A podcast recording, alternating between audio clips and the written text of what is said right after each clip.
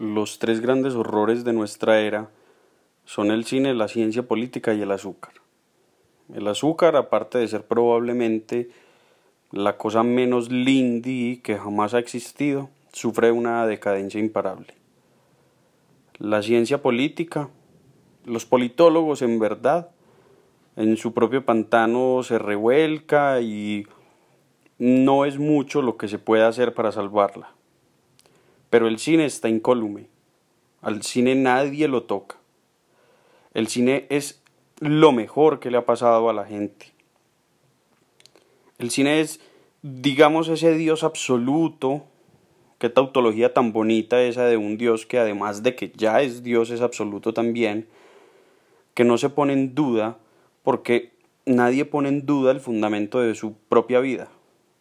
Sí, así tal cual, el fundamento de la vida de la gente es el cine todos y cada uno de los conceptos a partir de los cuales la gente vive en nuestra era son derivados cinematográficos. Los marcos, las escenas, los personajes, los enfoques, los géneros, la preproducción, el rodaje, la distribución, el arte, el color, el sonido, el guion, el argumento. No es que el cine adquirió unas cosas que había en la vida humana. Es que la vida humana funciona a través de los conceptos que rigen el cine. Me falta uno muy importante, la crítica. El relacionamiento social es la crítica. La gente se ve a sí misma como un personaje protagonista y ve a los demás como unos personajes de reparto, en tanto los otros están ahí por y para que el protagonista logre sus cometidos.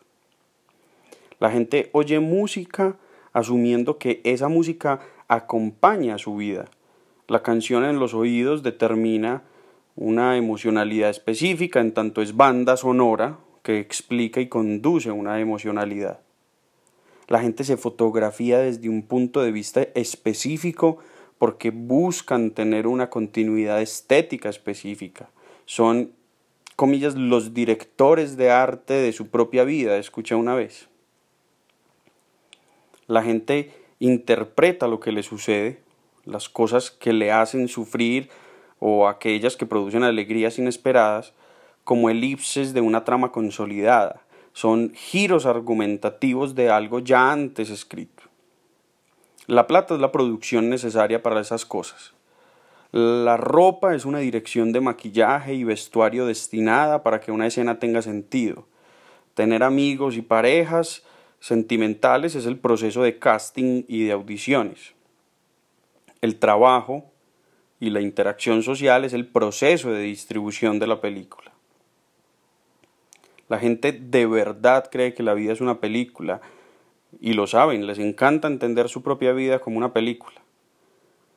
Lo que ha sucedido es que ya la mente no es capaz de funcionar cinematográficamente, de no funcionar cinematográficamente no son capaces de leer un libro sin imaginar lo que va sucediendo, no son capaces de pensar literariamente sin pensar cinematográficamente, que es una cosa muy distinta. Ahora el Quijote es imposible, ahora la Iliada es imposible, no son capaces de pensar filosóficamente sin preguntarse cómo se vería esta idea. Ahora las confesiones son imposibles. Ya no, el cine cambió al ser humano de una forma tan radical que ya no hay vuelta atrás. Yo por mi parte no sé si todo este asunto me gusta y la mayoría de las veces cuando no sé si algo me gusta es porque no me gusta. Lo que sí sé es que lo que veo a ustedes, a la película que ustedes creen que son, no me gusta. Ustedes como película son horrendos. Ahí tienen su crítica.